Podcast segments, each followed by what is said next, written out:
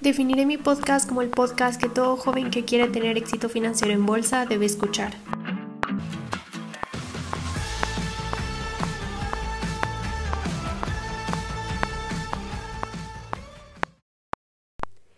Hola, hola, ¿cómo están? Espero se encuentren súper bien. Sinceramente yo estoy muy contenta como siempre. Esta semana he tenido muchísima energía y estoy platicando, mejor dicho, estoy planteándome entrar a un nuevo proyecto, pero ya luego cuando se concreten las cosas les estaré contando.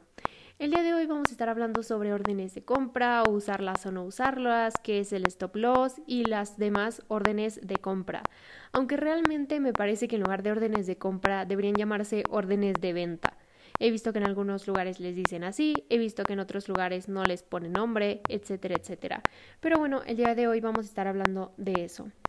¿Y qué es una orden de compra? ¿Qué es una orden de venta? Pues básicamente no sé si ustedes alguna vez hayan intentado o saben más o menos cómo funciona programar. Básicamente hay opciones como por ejemplo en Python y creo que en la mayoría de los, de los programas de, pues, de programación em, hay una función que se llama la función if, que en español es como si. Si esto sucede, haz esto. Un ejemplo súper rápido. Si el número que introduce el cliente es mayor a 7, dile que su calificación es aprobatoria. Si es menos de 7, dile que reprobó, etc. Eso es algo muy sencillo. Sin embargo, en bolsa es algo parecido, pero con precios. Ya se lo podrán imaginar. Digamos que yo quiero comprar una acción de... Um, vamos a buscar aquí aquí, este, aquí las tengo. Vamos ahora a poner Google, ¿no? Que en este momento su acción está en 2.686. Digamos que yo digo, está bien, pero la verdad me gustaría que estuviera a mejor precio, creo que puede estar a mejor precio, así que puedo hacer una orden de compra a los 2600. O sea que cuando baje 86 y llegue hasta 2600, pues se compre la acción. Esa sería básicamente una orden de compra, mientras que una orden de venta pues sería, si compró ahorita en 2.686, digamos que le puedo decir al broker, cuando llegue a 3.000 pesos, pues simplemente véndeme esa acción. Así de simple. Y bueno, los tres principales son el stop win, stop loss y take profit. Em, para empezar, el stop win em, se coloca o es el precio que está por encima del precio de compra y por debajo del precio actual. Aunque muchas personas, en lugar de, de, decir que poner stop wins, dicen que recorren el stop loss. Ok, ¿qué quiero decir con esto? Ok, el stop win está encima del precio de compra. ¿Qué quiere decir esto? Que nosotros ya vamos en ganancias, porque si está arriba del precio de compra, pues está más caro de lo que nosotros compramos, entonces ya vamos en ganancias. Y por debajo del precio actual, o sea, ¿cómo? Digamos, nosotros compramos en 50 dólares, en este momento está en 60 dólares y nuestro stop win está en 59 dólares. ¿Por qué? ¿Por qué generalmente hacemos esto? Bueno, generalmente lo hacemos para agarrar mayores rentabilidades posibles. ¿Y qué quiero decir con esto? Bueno, digamos que hoy está a 60, pero puede que mañana esté a 65, entonces lo voy recorriendo. Y en el momento en el que el precio se voltee y empiece a bajar, pues claramente van a vender mis acciones, pero ya tuve ganancias o las mayores ganancias que se dieron sin tener que, que arriesgar demasiado, ¿no? Esto se hace claramente cuando ya estamos en ganancias. Por otro lado, tenemos el famosísimo stop loss que se encuentra debajo del precio de compra. ¿Por qué se da esto? Bueno, generalmente cuando tienes una idea de inversión, ¿qué es lo que puede pasar con el precio? Pues claramente el precio se puede ir hacia arriba, el precio se puede ir hacia abajo y es por esto que es digamos por así decirlo, riesgos a la inversión. Pero en este momento lo que quiero referirme con el stop loss es que es como un seguro. Digamos que nosotros estamos ahorita en 60 dólares y nosotros predecimos que va a subir a 65. Pero como puede subir, puede bajar y en lugar de estar en 65 puede que baje a 50. Entonces con el stop loss podemos evitar muchas pérdidas. Si nos salta el stop loss, ya vendimos o perdimos lo que estamos dispuestos a perder sin perder mucho más em, en un momento a otro. Por ejemplo, en el día de hoy, digamos que yo compro, les vuelvo a repetir, eh, Google, que en ese momento está en 2600, em, en 2695, em, perdón, 2686, puede que yo piense que va a llegar a 3000 pero yo voy a decir, bueno, de esos 2686 yo solo puedo perder 86. Entonces voy a poner mi stop loss en 2600. Y así, si mi idea de inversión no es correcta, ya pude cuantificar más o menos cuánto riesgo quiero asumir o cuánto quiero perder. Así de simple. Por otro lado, tenemos el take profit. Pero antes de pasar al take profit, me gustaría explicarles algo con el stop loss. Y es que cuando ustedes van a poner stop loss, hay realmente varias, ¿cómo decirlo? Hay varias órdenes que se pueden hacer. En los brokers les van a dar la opción, por así decirlo, de escoger entre stop loss y algo que se llama stop limit, me parece. Tengo aquí el apunte, pero sinceramente no lo encuentro. Bueno, sí, es stop limit, ya lo recordé.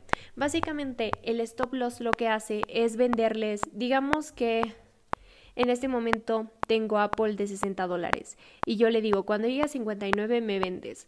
El stop loss lo que va a hacer es que cuando llegue a 69 dólares me va a vender todo, absolutamente todas mis acciones. Si tengo 5 acciones las va a meter como en paquetito y me las va a vender las 5. Pero ¿qué pasa con un stop limit? El stop limit em, vende acción por acción. Y si se imaginan o si lo van pensando, realmente el mercado actualiza cada segundo. Entonces puede que como no meta esas cinco acciones en un paquetito, algunas me las venda más caras y otras me las venda más baratas. Y pues eso es algo que no nos gusta porque a veces no llega a concretarse toda nuestra orden de venta y terminamos teniendo más pérdidas. Entonces, entre stop limit y stop loss, siempre por favor escojan el stop loss. Ahí van a tener la opción. Por último, tenemos el take profit. Y bueno, ¿qué es el take profit? El take profit se encuentra por encima del precio de compra. Es lo que estamos dispuestos a ganar para salirnos. Les vuelvo a poner el ejemplo de Apple. Digamos que Apple en ese momento está en 60 dólares y yo digo, voy a poner un take profit en 100 dólares. El precio todavía no llega a 100 dólares, pero en cuanto llegue yo me voy a salir. ¿Por qué? Porque eso es lo máximo que espero rentabilidad. Ya no quiero saber nada más que pase después. Yo solo quiero ganar mis 100 dólares. Y pues claramente es muy fácil. Sin embargo, en este, eh, como se dan cuenta, es lo contrario al stop loss. ¿Por qué? Porque en el stop loss definimos cuánto estamos dispuestos a perder. Mientras que en el take profit, es, eh, por así decirlo, definimos cuánto estamos dispuestos a ganar. Así de simple. Y bueno, ventajas de usar estos, estas órdenes de venta. La primera es que puedes asegurar ganancias con el stop win. Como ya vimos, el stop win se, se pone por encima del precio de compra, o sea que el precio actual ya está por encima del precio de compra, o sea que ya estamos ganando. Y es así una manera en la que podemos de manera muy simple asegurar ganancias. Y esa es una ventaja. La segunda ganancia es que podemos evitar pérdidas si no se cumple nuestra predicción y predecir cuánto vamos a perder, básicamente. Porque, como ya saben, con el stop loss lo podemos poner en el precio que a nosotros se nos se nos ocurra y entonces ya sabemos cuánto máximo vamos a perder. Por otro lado, tenemos el take profit, que la ventaja que nos da es definir cuánto queremos ganar por el riesgo que estamos asumiendo. Así de simple. Entonces, eh, esa es una ventaja. Y la ventaja que yo veo que es la principal de todas es que nos permite evitar estar atentos todo el tiempo al mercado, evitando pérdidas instantáneas y cambios de tendencia. O sea, ¿qué es eso? Básicamente ustedes saben que el mercado está abierto todo el día y que el mercado varía todo el día. Entonces, a veces muchas personas no tenemos el tiempo como para estar pegados al ordenador todo el día mirando los precios, porque pues claramente no tenemos el tiempo. Entonces, lo que nos ayudan estas cosas es a vender, comprar y todo eso de manera automática como si lo hiciéramos nosotros, pero sin estar nosotros pendientes al mercado, ¿ok?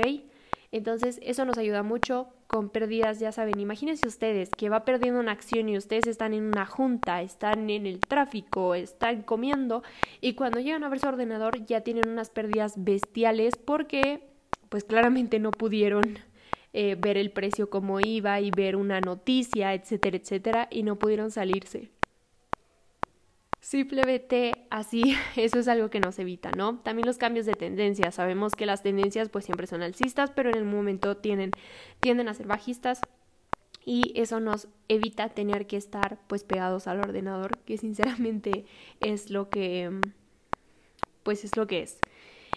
Em, en mi opinión, si usarlas o no usarlas depende mucho. En este momento yo no tengo ninguna con stop loss por la situación que estamos viendo en este momento. La volatilidad de las acciones está muy alta. Sinceramente vemos reacciones increíbles a noticias que están saliendo todo el tiempo, tanto de la Reserva Federal, tanto de la guerra, tanto de etcétera, etcétera. Entonces en este momento no estoy operando con stop loss porque voy a largo. Sinceramente voy, voy a, me estoy poniendo eh, pues en largo eh, por un, por un tiempo por un tiempo largo, por así decirlo, por un buen tiempo.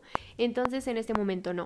Pero cuando sí, cuando están haciendo, no lo sé, swing trading, por ejemplo, en ese momento donde ven si se cumple o no una figura técnica, eh, que ya luego les haré un episodio hablando un poquito más de qué es esto. Eh, básicamente, si se cumple, pues súper bien. Si no se cumple, pues ya asumimos nuestras, nuestras pérdidas que ya sabíamos más o menos de cuánto eran. Entonces, en mi opinión, sí, en mi opinión, sí, las, sí úsenlas, pero evalúen la manera o los momentos en los que están. Les vuelvo a repetir, yo en este momento que tengo tres, tres acciones solamente en cartera, pues no, no estoy poniendo stop loss porque me pueden saltar en cualquier momento. Aparte de que sinceramente, afortunadamente no necesito ese dinero en este momento, entonces pues no, eh, no necesito, por así decirlo, sacarlo. Y eso es algo que les quería decir. Eh, no, por favor, no piensen que, que cuando van perdiendo en bolsa ya perdieron. Una persona no pierde hasta que vende. Si ustedes no han vendido su acción, todavía no han perdido. Entonces, ¿por qué? Porque tiene el mismo número de acciones. En este momento que yo vaya con una empresa en, en pérdidas, porque voy con varias, bueno, voy con dos específicamente en pérdidas, pues no pasa nada. ¿Por qué? Porque si cuando la compré tiene una acción, sigo teniendo una acción y yo sé cuánto vale esa acción. Entonces, en este momento tranquilidad, por favor. Y, y, nada, ya saben, cualquier duda que tengan se las puedo contestar por mi Instagram, arroba regina.invest.